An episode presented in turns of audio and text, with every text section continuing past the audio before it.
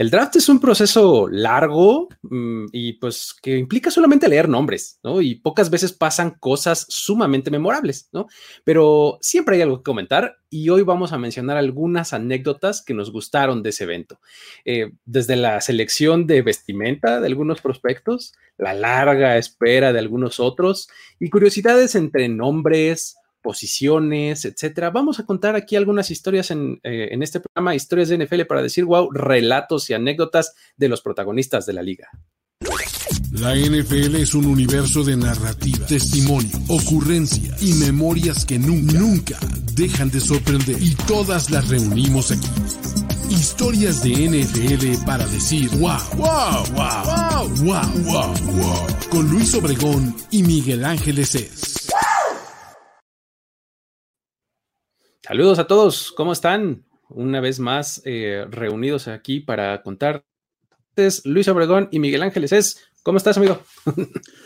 Pues bien, la verdad, tranquilo, este, con, como dicen, con la cruda post-draft. Ya, es más, ya no sé ni cómo me llamo. Con tantos nombres que escuché mencionados, ya. Exactamente. ¿Cómo me llamo yo? ¿Me seleccionaron, no me seleccionaron, me nombraron? Ya no sé qué pasó, pero Bien, la verdad, bien, y pues eh, como bastante contento con lo que vamos a platicar el día de hoy, porque son cosas como bastante curiosas que les puedo asegurar que nadie va a mencionar de, los análisis de draft. Exacto, creo que este, si ustedes quieren escuchar cómo encaja fulano de tal prospecto en tal sistema, este no es su espacio, hay otros para eso, este, pero aquí vamos a platicar de pura curiosidad, ¿no? Así momentos este, que estuvieron destacados, que estuvieron chistosos, que estuvieron divertidos, entretenidos, eh, etcétera, sobre eh, pues el primer evento más o menos normal que tuvo eh, la NFL en mucho tiempo, ¿no? Este, eso es como que lo primero que yo destacaría, ¿no? O sea, este, este draft, pues como que da como un poco el banderazo de salida, ¿no? Para que digamos, órale fans, ahí está su NFL de nuevo, ¿no? La, vieja NFL está de vuelta con eventos donde básicamente ves un montón de gente parada para escuchar como le nombres. ¿Está padre? Es parte de lo que te hace fan de la NFL. Sí, sí. De verdad. Incluso comentaba, ¿no? Los, todo el mundo de manera casual, pues ven el, jueves. Los que ya son como más fans, ven el, el viernes. Y ya los que están bien clavados están yendo hasta la ronda 7 a ver quién es la última selección de su equipo y está.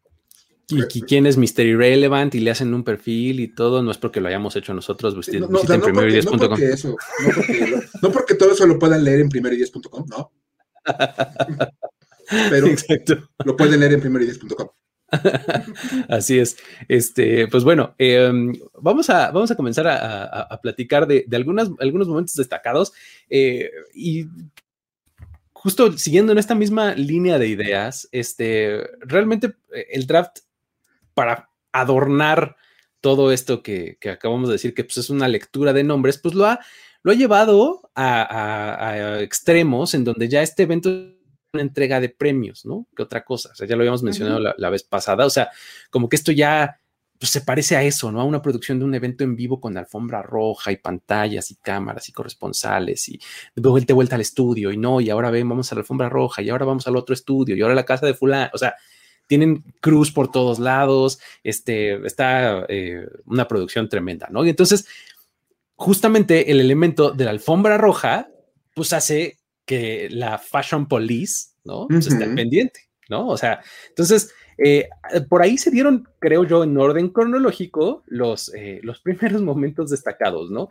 Y, el primero de ellos, este, pues es, eh, es hablar de, de que pues, Devonta Smith se presentó en bata, ¿no? Básicamente, podemos ponerlo así. Vamos, vamos a ser sinceros. Yo, yo puedo dar la misma opinión de moda que la que pueden dar los de moda de E! Entertainment sobre el Super Bowl. Exactamente. sobre cómo encaja Devonta Smith en Filadelfia.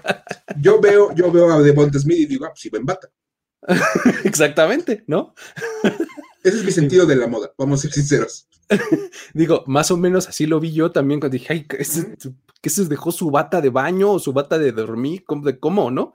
Entonces, pues ya uno va investigando y entonces, este, pues se da cuenta justamente que también tiene un trasfondo, ¿no? O sea, eh, digo, eh, tiene el, este como mensajito o este como, eh, como esta capa extra de que, pues, Devonta Smith, este, como que quería mostrarle al mundo, pues, este, lo que acabamos de platicar, ¿no? Que es como la primera salida que tenemos después de un año en el que nos la hemos pasado casi, casi que en pijama, este, en bata de baño, este, en short. entonces, dijo, bueno, pues, ¿por qué no me hago mi, traje custom made, por supuesto, así personalizado y todo? Este, que se parezca una bata, ¿no? Entonces, eh, pues más o menos algo así fue lo que este, encontró. Al más puro estilo, además de las batas este, de baño, pues tiene este, sus iniciales, ¿no? En la solapa. Nada más que estas en vez de ser bordadas o, cosidas o algo así, pues eran unos, unas piezas de, este, de oro con este, incrustaciones de pedrería y demás, ¿no? Entonces, eh, está, estaba bastante eh, interesante. Y además, eh, investigando vi que este, Devonta Smith es, un tipo al que le, realmente le, gusta mucho la moda, ¿no? O sea, que desde Alabama le daba mucha importancia a los trajes que vestía, ¿no? Y entonces decía, eh, cuando lo entrevistaban sobre su traje y demás, decía, pues esto es lo que yo hago, esto es lo mío y esperen ver más de esto en mi carrera profesional, ¿no? Muy a la Dion Sanders, ¿no? Este, eh, le importa mucho el, este, eh, el cómo se ve, ¿no? Entonces, pues bueno, por ahí está el, el razonamiento de Devonta Smith de presentarse, entre comillas, en bata, ¿no? otra vez, cada que hablamos de la pandemia, nos queda claro que eso de que estamos en el, mismo barco es como ir en el Titanic. Sí, exacto. Hay, primera clase y estamos los que vamos hasta abajo, como Leonardo DiCaprio. Sí. Pues, yo, yo sí lo vi el draft, pero yo sí lo vi en bata. exacto, nomás que yo sí estaba en bata. Pero yo estaba en bata. no como la de Devon Smith, que es mucho más caro, creo que nuestras casas o nuestros carros, pero. No, bueno, exactamente. El, puro saco de su traje seguro vale más que mi casa, ¿no? Está bien, digo, eh, eh, pues no te puedo dar mucha opinión del trajecito, pero pues mínimo digo, wow. Exacto, sí, por lo menos tiene ahí un este, eh, pues como está pensado, ¿no? O sea, no nomás dijo, ah, me gusta así como que, no, no, no, es, fíjate, estamos saliendo y es la primera, entonces pues vamos a darle como esta transición, ¿no? De, ok. Ok, vamos a darle puntos por, por creatividad. y otro, otro que, que, tuvo, este, que, que volteó miradas en, en la alfombra roja y previo a que, se diera todo esto, ya ves que empiezan a salir las fotos de cómo están y cómo se van a arreglar y cómo, cómo van a ir y no sé qué, pues fue eh, Patrick ¿no? Este, Patrick Surtain este, lo hizo así como temático, o sea, yo soy PS2, o sea, Patrick Surtain segundo, ¿no? Claro. Y pues PS2 me suena como a, como a PlayStation 2, ¿no? Sí, sí. Entonces, todo lo hizo con ese juego de palabras eh, iniciales, ¿no? Entonces, este, pues lo, que hizo fue que, este, pues, eh, encontró y se hizo hacer una pieza así de joyería, un colguije, que emulaba un control de PlayStation 2, ¿no? Una pieza plateada, que estamos viendo ahí en el centro, que además hasta una lucecita tiene, ¿no? un montón de incrustaciones ahí. Y pues está colgada de una cadena que pues también casi casi es como con la que paseo al perro, ¿no? Si tuviera yo perro. ¿No? Este, y Además, los zapatos, chécalos. Eh, sí, claro. hacen juego.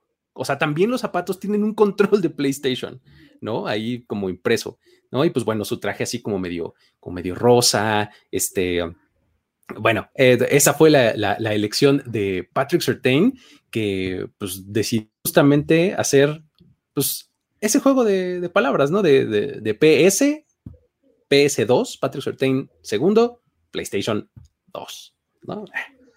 Estuvo interesante porque pues, a, los gamers les encantó. Ah, por supuesto. tiene un control, ¿por qué, no debería estar genial? Exacto. con el comentario de Aarón que dice, ¿quién sabe qué opina Jorge Tinajero? Yo creo que no le gustó, pero habrá que preguntar al buen, Jorge qué opina de... De la selección de, vestimenta, sí, este. Pero bueno.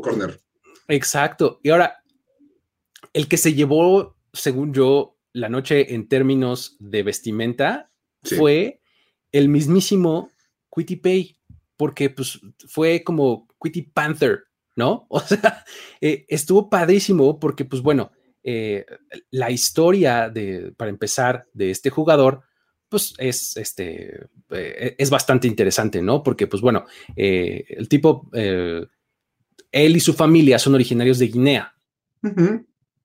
Tuvieron que escapar por los conflictos bélicos que allá había y pues bueno, incluso ya habían perdido eh, miembros de su familia y demás, entonces llegan como refugiados acá a Estados Unidos y andar ahí por diferentes lugares, establecen en Michigan, porque pues bueno, Cutie ya jugaba en, los Wolverines, ¿no? Y en la Universidad de Michigan, ¿no?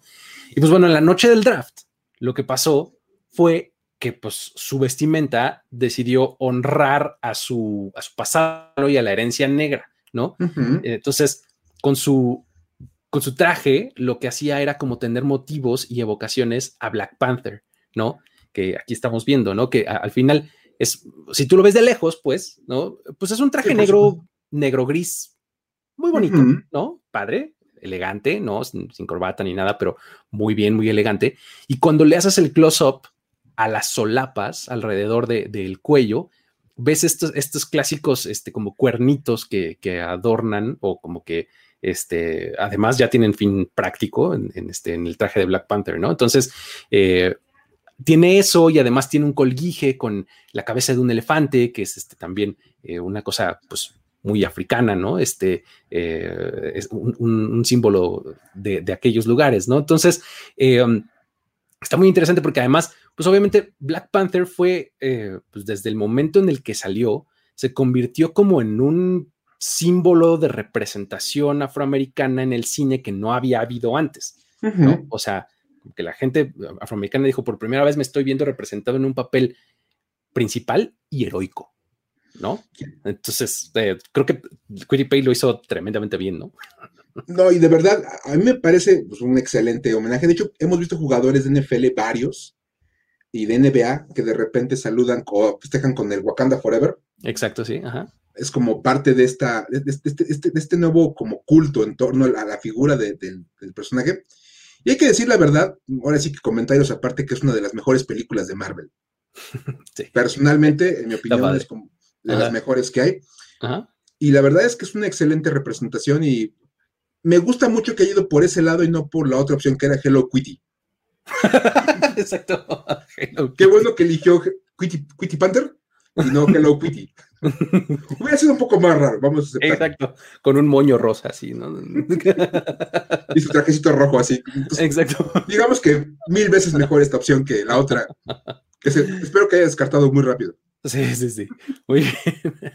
Está bueno. Entonces, eh, um, por ahí estuvo el, asunto de, la alfombra roja. Luego, eh, eh, también en temas de, este, de vestimenta y demás, este, pues tenemos el caso de, lo, que pasó con, este, con Miles Garrett, que vistió el saco más resistente de la noche. Ese, yo quiero conocer a ese sastre y, la tela que empleó en ese, en ese saco, porque qué bárbaro, ¿cómo aguantó? Nada más te digo una cosa, si la línea ofensiva de los Bengals aguantara lo que aguanta esa tela, Exacto. Joe Burrow no, estaría, no, tenía una cicatriz en la rodilla, de verdad.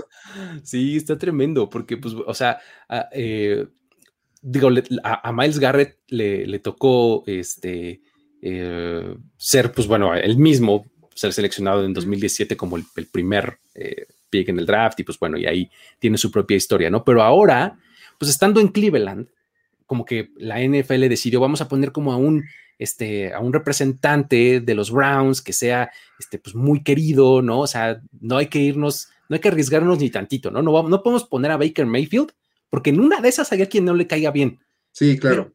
Pero, ¿a quién no le va a caer bien Miles Garrett si es fan de los Browns, ¿no? Entonces, lo, lo seleccionaron a él para anunciar el pick de tercera ronda, ¿no? Que era el 91 global, ¿no? Y pues bueno, imagínate jugando de local ahí en Cleveland, pues entra y pues la gente se vuelve loco, loca, entonces todo el público ahí gritándole padrísimo y todo. Se avienta ahí un rant contra alguien que había dicho cosas de otro equipo y demás. Entonces dice, no, no, no, este, este es este territorio de los Cleveland Browns y total que empieza a arengar a la gente y demás. Pero mientras todo esto pasaba, yo sufría por el saco que estaba vistiendo. Lo que él decía era lo de menos, la bronca era en qué momento va a reventar ese traje. Porque realmente tú, ves los brazos, la espalda, todo y qué cosa, o sea, también uh, dices, bueno, se lo podrás atribuir a este como suéter que trae abajo, porque es como un suéter de como de cuello alto, ¿no? Pero pues dices, no, o sea, de todos modos, ven nada más, se le, marcan así perfectamente los brazos, los bíceps, este, la espalda, ¿no? Entonces, eh, está, tremendo y, no pude evitar yo pensar en, en, este, en esta referencia de, la serie de, Incredible Hulk que pasaba a finales de los 70s, principios de los 80s, en donde ya sabes que cuando se empezaba a convertir en Hulk, el doctor Bruce Banner, se empezaba así a desgarrar la camisa y el traje, algo así me imaginaba que iba a pasar, ¿no? Más o menos así se ve, como cuando se empieza a convertir en Hulk. Sí, exacto, exacto. Y que, empieza a dejar así como la, ropa eh, atrás y, empieza así a, desgarrarse y se empieza a hacer como tiritas todo. Así pensé que le iba a pasar a Miles Garrett, ¿no? Pero mm, interesante selección. Cuando menos sí es como de los que van a presumir que ya fueron al gimnasio. Oye, se la pasó los, los tres meses que van del off-season este, haciendo ejercicio, ¿eh? Y no... Para que se viera así el traje.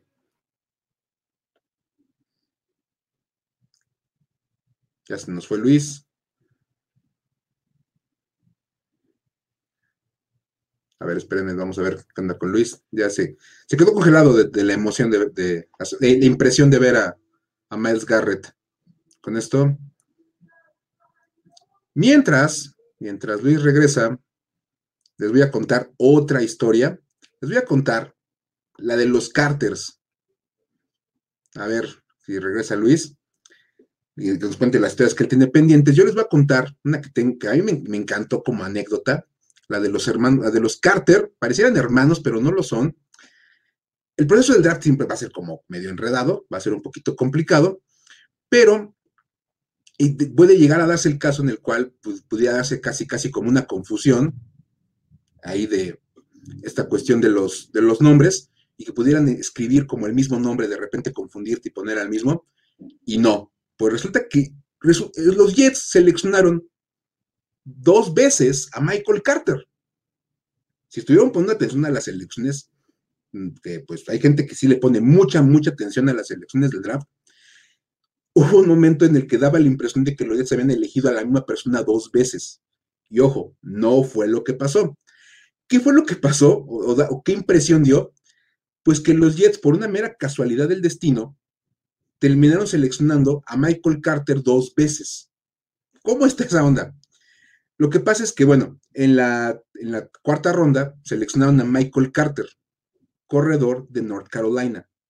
¿Ok? ¿Todo bien?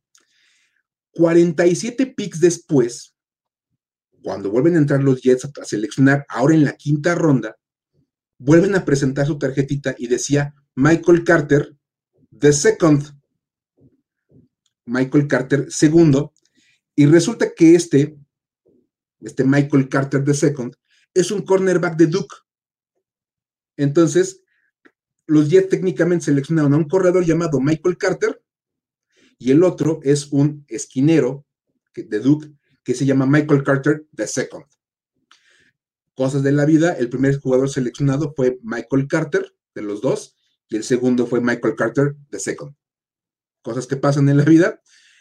Y bueno, pues total que ahí seleccionaron ellos dos y con esto resulta que los Jets duplicaron la cantidad de Michael Carters que ha habido en la historia del NFL. Esta cuestión es medio rara porque en toda la historia de la liga solamente dos jugadores han tenido el nombre de Michael Carter. El primero es un jugador que se llama Michael Carter, o le decían Mike Carter, a él no le decían Michael, le decían Mike Carter. Él fue un receptor que llegó en el 70 a la NFL. Él llegó con los Packers, estuvo jugando con ese equipo nada más un año Luego no estuvo en la NFL en el 71 y en el 72 estuvo con los Chargers y desapareció después de eso. Ese fue el primer Michael Carter que tenía registro en la NFL. Y luego, en 1984, en el draft, San Francisco seleccionó a Michael Carter. Este era un tackle defensivo que llegó a los Niners y estuvo con ellos hasta el 92. Entonces, en toda la historia de la NFL solamente ha habido dos Michael Carters. Los Jets, el día del draft, seleccionaron a dos Michael Carters. Michael Carter, ya dijimos, el de North Carolina, y a Michael Carter II, un cornerback de Duke. Esa es una cuestión ahí medio chistosa. Por ahí dice Hills, que es como una historia para decir, güey, pues más o menos, no, yo no diría que tan, tan, tan para decir, güey, está como para decir, güey, está interesante, está raro. Cuando menos es como una historia bastante curiosa y por eso la pusimos con, como una de las anécdotas. La otra historia que les voy a contar, y esperemos que regrese Luis para poder platicarnos sus historias, es la historia de los long snappers. De hecho, si, estuvieron en el programa de, de los padres e hijos que tenían conexiones en el draft, hablamos de un long snapper y hablamos de lo difícil que es que un jugador que, que está dedicado enteramente a ser long snapper termine en la NFL. Entonces, este, ahí la cuestión con los long snappers es que es difícil que los seleccionen, más que nada, es lo más normal que los tomen en, como agentes libres novatos. Pero este año se fueron dos long snappers en el draft y se fueron con una distancia de tres o cuatro selecciones uno del otro. Entonces es como bastante curioso, es una anécdota bastante interesante y cada uno de ellos tiene su propia anécdota para, para contar. Vamos a empezar, ya les decía, con, con Thomas Fletcher, él fue el primero de los dos seleccionados. Él es el long de Alabama, que pues, obviamente Alabama es un equipo bastante fuerte. Él salió en el lugar 222. O sea, imagínense ya nada más en qué momento estaban de la historia, que pues en el lugar 222 ya ni nadie se enteraba, de verdad. Es más, tan es el caso de que nadie se enteraba que este, básicamente ni, ni, el mismo Thomas Fletcher estaba viendo el draft. Y resulta que Matt Rule, el coach de los Carolina Panthers, le habla por teléfono a, Thomas Fletcher para contarle que había este, lo iban a seleccionar, lo habían seleccionado. Pero Matt Rule es como bastante casual y le dice, hey, ¿vienes o qué onda? Nada más le dijo eso. Thomas Fletcher no entendió que lo habían seleccionado y pensó que le habían hablado para ofrecerle un contrato como agente libre novato hay que decir que una vez que termine el draft, los equipos van firmando jugadores que no salieron seleccionados para tratar de que se vayan con ellos para probarse o para ver si integran al equipo post-draft. Ya sabemos que en la NFL hay muchísimos jugadores que llegaron vía la agencia libre para novatos.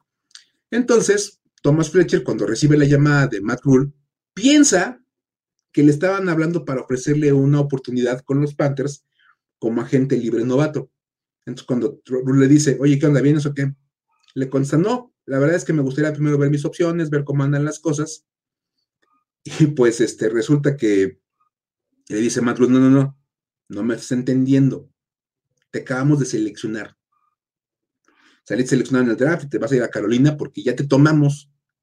No es de que vas tus opciones, ya eres de los Panthers.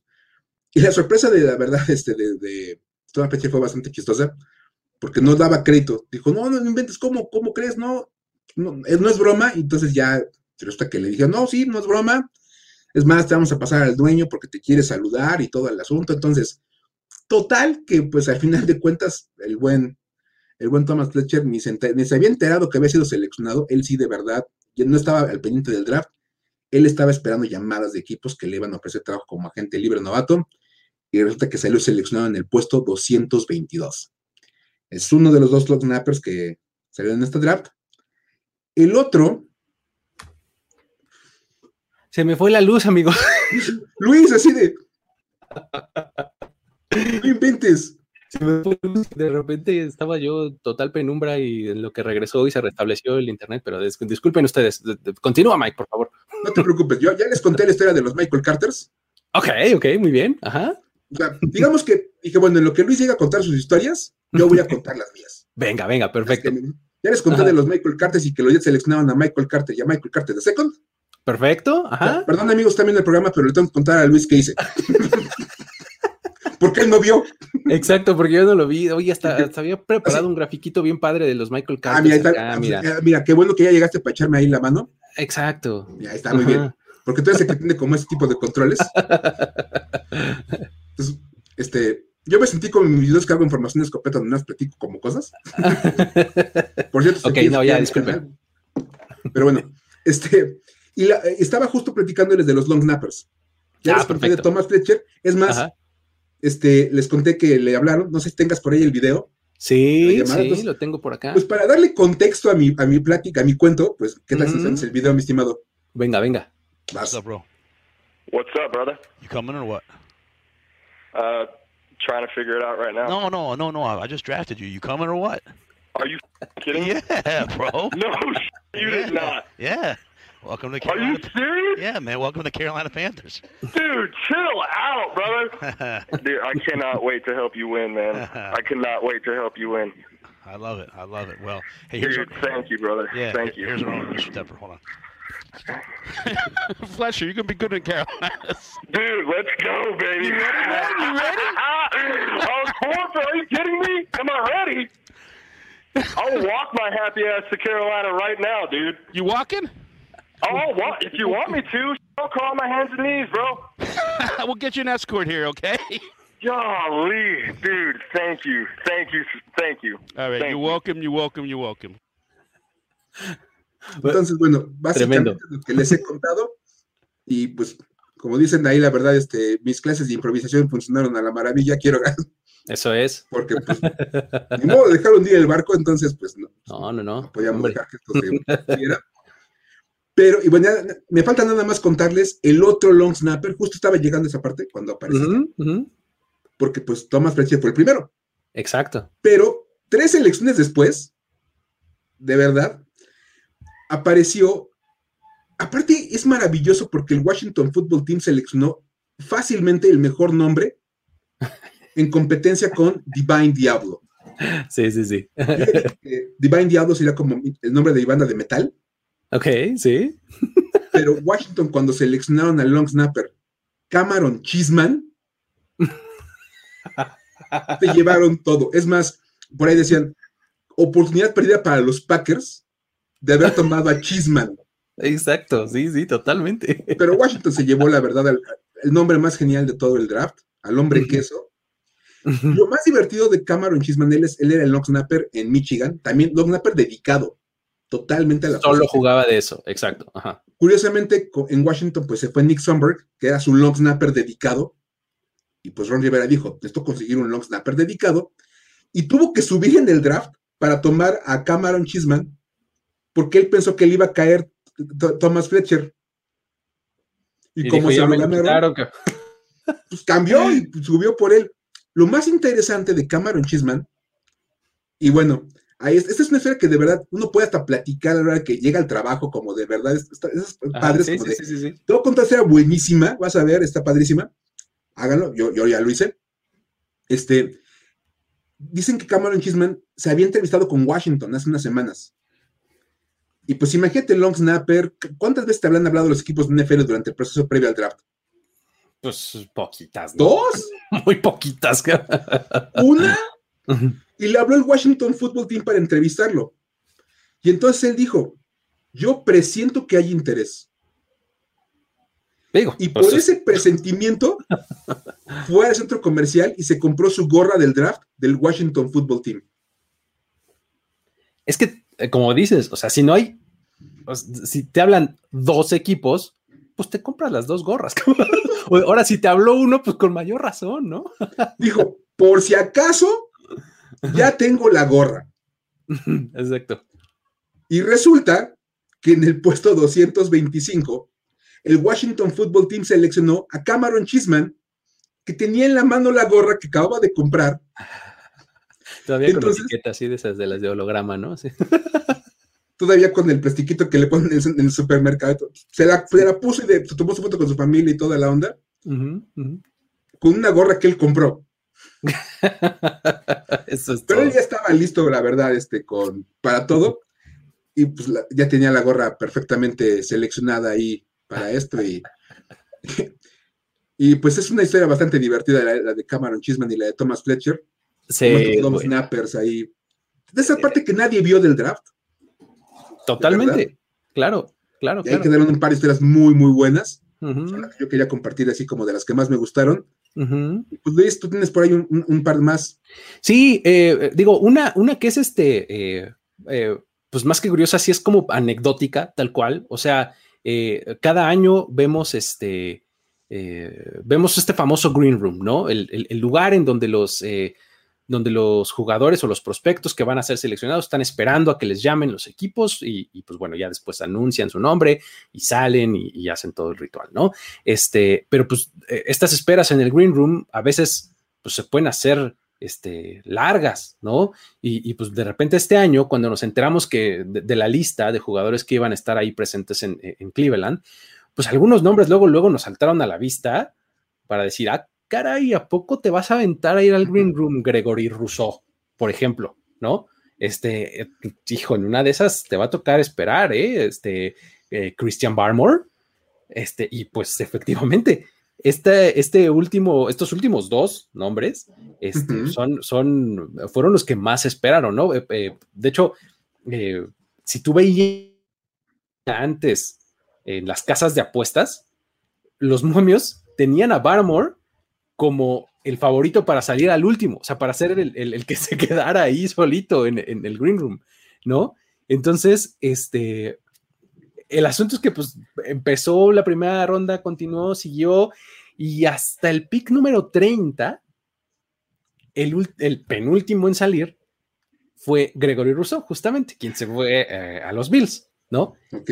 Y pues de ahí vinieron los Ravens con el 31, los, este, los Buccaneers en el 32, y pues ninguno de los dos seleccionaron a, Christian Barmore, y pues al tipo le, le pasó que se tuvo que pasar la noche ahí, no, o sea, digo, no en el Green Room, ¿no? Pero, pero pues ahí, o sea, que no lo, no lo tomaron, ¿no? y este y, pues estuvo ahí en Cleveland y al día siguiente pues ya les, este, les como que les acondicionaron un, cuarto a él y a su familia, una como una sala de juntas para que estuvieran ahí. Ahí ya lo vemos este, del, lado izquierdo con, pues en, el, en, la alfombra roja que ya les mencionábamos y del lado derecho, este, pues ya ahí sentados toda su familia ahí esperando que, a que los nombraran. Y pues bueno, en el pick, eh, ya en el 38 me parece que, este, sí, en el 38, los Patriots suben, ¿no? Eh, cambian eh, el pick de los Bengals eh, creo originalmente de ellos, y este, suben para tomar a Christian Barmore y pues bueno, se acaba muy pronto la espera, pero ya en el segundo día, ¿no? O sea, es, es como de estas anécdotas, tipo, otro que me acuerdo que le pasó muy similar fue a Gino Smith en su año, por ejemplo. Gino Smith también fue al draft y no se fue seleccionado en la primera ronda y se fue hasta la segunda y ahí estaba. o sea, pues regresó al green room, ¿no? Entonces, este, eh, pues para este, recibir su este, gorrita y su, su nombramiento, ¿no? Digamos, este, acá en este caso ya no hubo eh, chance o ya no, ya no se planeó así para que Barmore entrara al escenario y demás, pero pues ya salió, ¿no? Al final, este, Barmore tarde, pero, pero, pues, salió. ¿no? Imagínate que, que si hubiera ido todavía más abajo, hubiera estado todavía más, este, más trágico, ¿no? Pero bueno, esa, es, una eh, de, las que traía. Y la última es, eh, híjole, una, una que de verdad, cada que pasan este tipo de cosas, o sea, el productor que vive dentro de mí, así se vuelve loco. O sea, te lo juro, no, no puedo con eso. Es el momento arruinado por Franco Harris. O sea, Franco Harris, sí, ese Franco Harris, el que están pensando, el de la recepción inmaculada, el corredor de los Steelers, ese Franco Harris, ¿no? O sea, el tipo eh, eh, pues, lo, seleccionaron, ¿no? Para, para, que fuera también uno de estas eh, leyendas o, representantes de alguna de las franquicias para que anunciara una selección en el draft, ¿no? Este, además, en, un draft en el que los Steelers dieron de qué hablar por todos lados, ¿no? O sea, en el campo, bueno, este, en cuanto a feed de jugadores, en que si sí, que si no, que si la línea, que si el corredor, que si no sé cuánto, etcétera, ¿no? Entonces, de todo dieron que hablar, incluido esto, ¿no? Es que realmente cuando tú piensas que pues, los Steelers van a seleccionar en la segunda ronda a un tipo como, eh, como Pat Fryermuth, que es pues, la verdad es que es un muy buen jugador. O sea, si, en, si en algún momento viste un juego de Penn State en los últimos dos años, lo viste. O sea, porque lo usaban muchísimo, ¿no? O sea, e, e, era uno de, los recursos más utilizados de la ofensiva de, Penn State, ¿no? Entonces, eh, pues bueno, eh, el asunto es que las, las, coincidencias estaban puestas y parecían maravillosas, ¿no? Porque, pues bueno, Fryermuth, como ya lo decía, fue estrella de los Nittany Lions, ¿no? De Penn State. Uh -huh. Y resulta que Harris también lo fue, ¿no? Franco Harris también jugó en Penn State y también tuvo grandes números y era una pieza importantísima de este, del, del ataque de, de, Penn State en, en aquellas épocas. Y eh, pues la verdad es que eh, que él fuera el que fuera a anunciar ese pick, pues bueno, Fremont lo hubiera podido tomar así como, ay, mira, qué padre, me está pasando la estafeta y esto es un buen augurio, ¿no? De lo que viene, porque pues, claro. Pues Franco Harris hasta con su este, Golden Jacket fue vestido, o sea, el tipo es un Hall of Famer, ¿no? Entonces, uh -huh. la verdad es que todo estaba perfecto, todo era este, planeado, pero pues el chiste es que Franco Harris arruinó horriblemente el momento, este, destrozando el nombre de Pat Fryermuth. Voy a ponerles un poquito del audio para que, para que chequen. With the 55th pick in the 2021 NFL Draft, the Pittsburgh Steelers select Pat Fryermuth from Penn State University, tight end. y todavía, todavía se avienta el, todavía se avienta el ¡Wow! Qué desgraciado, no puede ser, o sea, te juro, el productor que vive dentro de mí no puede con estas cosas. O sea, es un evento en vivo, tienes que tener eh, plan A, B, C, D, E, F, G hasta la Z, ¿no? Uh -huh. Entonces, si le vas a dar a leer algo a alguien, y, no, y tienes una palabra complicada, le pones la fonética abajo, claro. lo repasas antes con él, le dices, o sea, bueno, yo que soy control freak para ese tipo de cosas, no, no puedo con esto. Entonces, Son de esos momentos que de verdad te levantas la ceja así como de... Pero, ¿por qué? O sea, imagínate que el tipo, o sea, vas a ser drafteado a la NFL una vez en tu vida. Una. Una sola vez. ¿No? te está anunciando la leyenda de tu universidad, bueno, una de las leyendas de tu universidad, ¿no? Para ir a jugar, para ir a jugar al equipo que también hizo grande. Exactamente, ¿no? Y no puede decir tu apellido. No, te, te masacra tu, tu apellido. Fra, ¿no? Fryer, Fryer Mood. hijo, qué, qué, horror. O sea, no, no, no, puedo, de verdad, este, con, con, ese asunto, porque este, la verdad es que tienes que, tienes que pensar que, ¿cómo le haces tú como productor del evento para que esto no suceda? ¿No? Yo, yo, la verdad, yo me acuerdo que siempre hay guías de pronunciación. Claro. Para ese tipo de nombres. Es más, me acuerdo, el, el ejemplo más claro es Luke Uh -huh, uh -huh. que tiene un apellido dificilísimo de pronunciar, que aparte escribe Quechley. Ajá, sí, sí, o Quechley, exactamente, sí. Quechley, se escribe Quechley. Ajá. Y me acuerdo que el día del draft dijeron, a ver, la guía de pronunciación oficial dice Kikli. Kikli. Uh -huh. Entonces él es Luke Kikli. Pero, también te acordarás de, de, de, Brett, de Brett Fabre. Claro, de los Fabre. ejemplos más clásicos, Fabre. Digo, eh, Fabre. Eh, en el draft también le pasó a él lo mismo. Dije, el, el de Atlanta Falcons select, select Brett Favor. Y es Brett Favre. Brett Favre. Sí, qué horror. Ejemplos hay muchísimos, sí. Sí, y, y, digo, la verdad es que eso también nos hace pensar, nos deja muy claro que pues Franco Harris le vale gorro los, los, partidos de Penn State a estas alturas de su vida. Dejó de verlos hace años. no, o sea, realmente sí, creo que sabe que fue ahí a la universidad y que jugó para ellos, pero ahorita le valen gorro, ¿no? No, no ha visto un juego de ellos hace años, ¿no?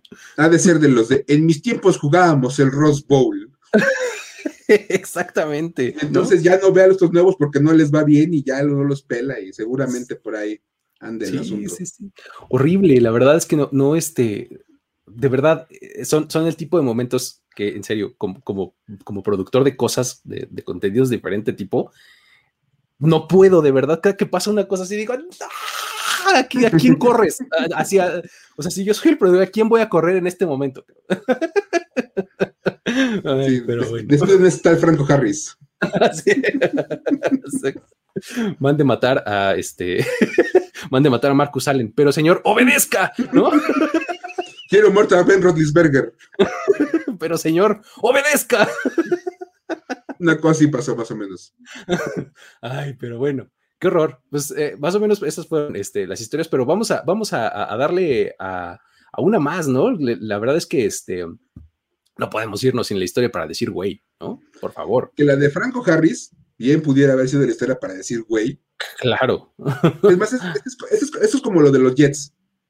La de Franco Harris fue la historia para decir güey, y esta es la historia para decir güey de second. Exacto. Bueno, básicamente. Pero, oh, mira, por cierto, dicen otra cosa que puede hacer que te alteres, Luis, cuando se va la luz. Ah, con no, el, con el Aaron, Aaron Maya ahorita. Sí, sí, sí, no, qué horror. Sí, pero bueno. Una pero bueno. Ah, pues mira, no, no, pasa nada. Estuve a punto de meterme con mi teléfono, imagínate, así dije, ya estoy utilizando los datos. pero dije, me voy a ver todo oscuro, pero bueno, ok. bueno, nada más a comentar rapidísimo esta pregunta que hace Mónica por lo de las, las gorras. Uh -huh. Cuando eres prospecto de esos elevadísimos, este, no sé, un Jamie Davis o un, este, no sé, Trevor Lawrence, todos ellos, New Era les manda las 32 gorras. Están en su, en su, en, su, en su casa y si van a estar en su casa del draft, les mandan la caja con las 32 gorras. Uh -huh, Para uh -huh. que pase lo que pase, como dice Luis, este control de todas las cuestiones. Es que, ya ves, eso es producción, maldita sea. Porque a fin de cuentas puedes decir, oye, los Seahawks no están en la primera ronda, no le mandes gorra. No, no, no, no. Pero no, no. suben en el draft. Suben, exactamente. No, y además tienes que tener. Y no hay gorra. No, y, y, y, si, y, si, soy yo, mándale tres juegos de 32 gorras, ¿eh? Sí, no sabes supuesto. si una se la comió el perro, si la otra venía manchada, si esta está rota. Mándale tres juegos de gorras a cada prospecto. O sea, este es, es el histérico. Y, y, y, la verdad, sí, estaba porque vi la, vi la pregunta y me pareció súper importante contestarla porque es otra de esas cosas que son bastante como peculiares del draft a distancia. Claro. Sí, sí, sí. sí Cuando sí. el jugador está en su casa viéndolo y eres un gran prospecto, ya dijimos, uh -huh. Jamie Davis, este de que fue a Washington, el video donde está, donde lo seleccionan, se ve perfectamente cómo el papá está, está buscando la gorra de Washington. Buscando la correcta, ¿no? ¿Cuál es la de ah, está la de Washington? Y hasta bien, aventó un par de gorras al, al piso así como de estas no son. Ah. Y esta es la de Washington. Ponte, ponte esta. Sí, sí, sí, Porque, sí, te pues, juro. Es producción a fin de cuentas, de verdad. Detalles que se tienen que cuidar. En serio, y si en serio. uno es cuidadoso de los detalles, va a vigilar este tipo de cosas. Se previene. Entonces, sí, ahí está. Y, y son, son, son el tipo de cosas que hace que tu evento fluya y que sea así suavecito, suavecito. Digo, es que ahí sí de verdad me sale en serio lo, lo, productor de, de, cosas, o sea, de eventos y de cosas en vivo y demás. O sea, he, hecho eso varias veces en mi vida y de verdad tienes que tener todo eso previsto con backup plan y backup del backup. No me funcionó. Ah, pues aquí está el backup, pero el backup no funcionó tampoco. Aquí hay otro. o sea, tienes que tener por lo menos tres alternativas de cada escenario. De verdad, está, está este, pues así se vive en esos, en esos, en las producciones en vivo, así se vive. Pero, Pero bueno. la verdad, era una muy buena pregunta que, mm. que, que había que contestar. Así, claro. Porque de verdad son de esas cosas curiosísimas del draft. Y así de curioso es el, es el, es el para decir, güey, de second. Porque ya hablamos de. Ya, ya, hemos hablado de Urban Meyer en esta sección. Ya Urban Meyer en aquella época cuando se quejó de la agencia libre y pues, que las cosas no son como antes. Bueno, personaje recurrente. Urban Meyer tuvo su primer draft como head coach de NFL. Ya no era una persona mandando talento, era una persona tomando talento. Exacto. Uh -huh. Y hay que decir que cambia completamente el proceso. Y resulta que todo el mundo habla de lo bien que seleccionaron los Jaguars, pero vamos a ser sinceros, Trevor Lawrence estaba cantado. O sea, no hay ningún sí. mérito en seleccionar a Trevor Lawrence. Quien hubiera quedado de primero seleccionaba a Trevor Lawrence y era una buena selección. Eh, o sea, tener este Trevor Lawrence en el pick número uno era como poner tu nombre en la arriba del examen, ¿no? O sea, uh -huh. pues no tiene ningún mérito, pues ya sabes no. cómo te llamas, pues ya, ¿no? Correcto, palomita, ¿no? Es como si te, como te calificaran que, que pusiste tu nombre en el examen. Exacto. Lo interesante es que la primera selección que realmente hizo Urban Meyer fue más abajo en la primera ronda del draft, en el puesto 25. Uh -huh. Y ahí fue donde empezó a lucir ese talento espe especial de Urban Meyer para este tipo de cosas, de aparecer historias para decir, güey, que fue seleccionar a Travis Etienne. el corredor. Sí, compañero de Trevor Lawrence.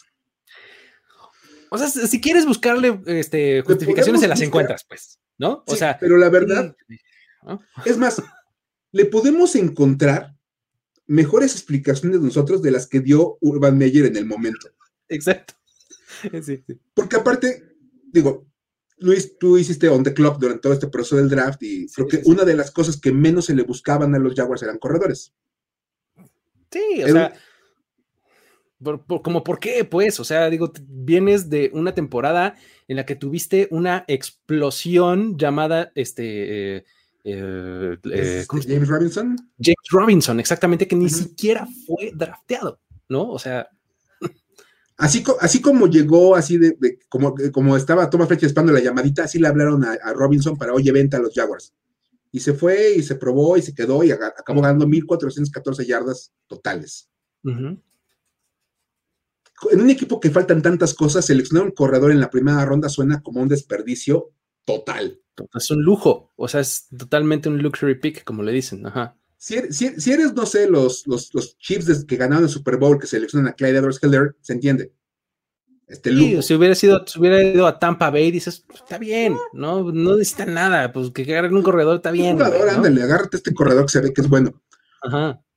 Y luego le preguntan a Urban Meyer, ¿cuál es el razonamiento para seleccionar a Travis Etienne? Y le dicen, si ya tienes a James Robinson, y dice, bueno, puede complementar a James Robinson y ser un buen back de tercera oportunidad.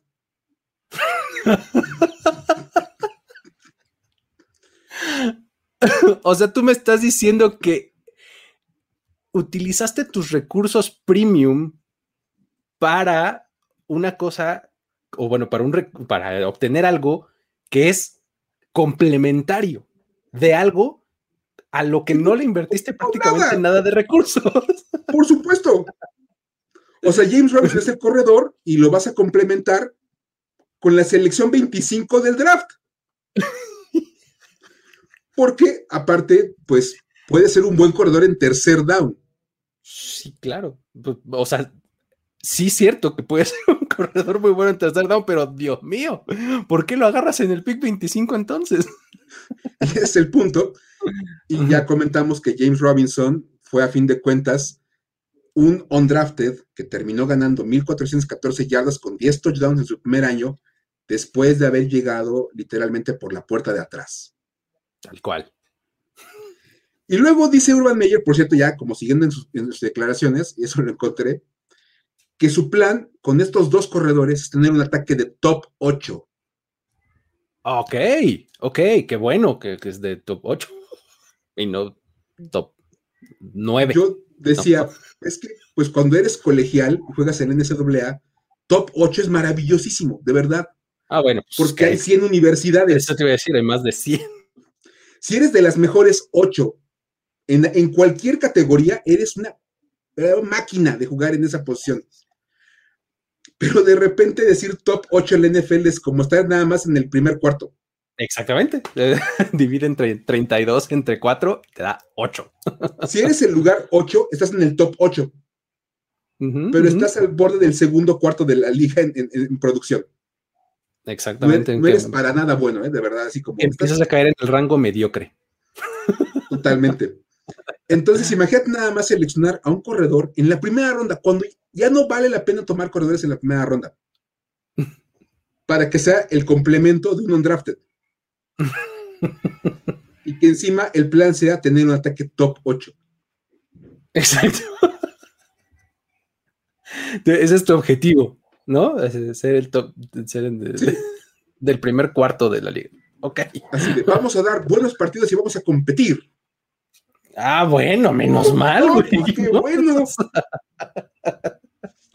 O sea, vamos a ser un poquito mejores que la, que la media. Exacto. pero por, lo- por lo menos está este, eh, poniendo mm, este, objetivos alcanzables, porque. ¿No? Y, la verdad e- es. Han estado poniendo los comentarios que sí, vamos a. a- yo que en algún momento vamos a cambiar la- el nombre a historias para decir Mayor. Sí, oye. Porque, Y O sea, este, las locas, locas aventuras de Urban Meyer le vamos a poner a la sección o algo así. Pero, la verdad sí, y quiero agradecer a Manuel Vargas que hizo un donativo acá, mira. Sí, sí, sí. Por las tres para decir Meyer. Exacto, sí, sí, sí. La verdad, muchas gracias por su cooperación para esa sección. sí, en una de esas, este, digo, acuérdense que, el, el Comparagor era una cosa el año pasado. Este año no sabemos si, si, si Senior vaya a regresar a la liga. Este, y pues bueno, Junior todavía no vaya a haber llegado a ella, ¿no? Entonces, este, pues en una de esas eh, aventamos un, las locas, locas aventuras de, de Urban Meyer. En la NFL. De Urban Meyer en la NFL. No sé, o algo por el estilo, ¿no? Pero ya, ya, ya, de hecho, ya mañana sale mi análisis del, del, de, la, de, la, AFC South. Tocó a mí escribir esa, se los adelanto en primeros.com. Van a poder leer mi análisis de toda la, la división. Entonces, pues este, ahí podrán ver qué opino en general del draft de los Jaguars incluida, ya pueden imagínense mi opinión de la selección Travis Etienne. Pues, eh, o sea, ya de la primera ronda en general, ¿no? Ya dijimos que este, Trevor Lawrence era poner tu nombre en el examen y, la segunda no nos la explicamos mucho. Entonces, pues, este, ojalá que las siguientes sean buenas. ¿no? Después de ver esa selección, solamente nos queda decir, güey. Güey. Muy bien.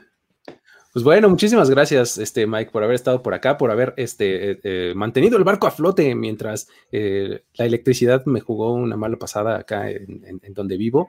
Pero este, mm, también muchas gracias a, todos los que estuvieron aquí con nosotros en vivo, a todos los que ven esto on demand, a los que lo descargan en formato podcast también, muchas gracias. A todos ustedes en todas las, en las plataformas, este, suscríbanse o, o sí, en podcast también se suscribe uno, ¿no? Este, es que la verdad es que como voy a sonar como un auténtico ¿no? no sé utilizar bien Spotify, entonces, y sé que es lo más utilizado hoy día para escuchar podcast, y no sé si ahí uno también se puede suscribir o no, pero el chiste es que este, ahí también ustedes pueden encontrarlo, pueden encontrarlo en Apple Podcast, pueden este, eh, encontrarlo en, las principales plataformas, y aquí en, YouTube es este, eh, también cosa de suscribirse, mandar... Eh, eh, sus eh, notificaciones, poniéndole ahí clic en la campanita, etcétera, comentar, etcétera.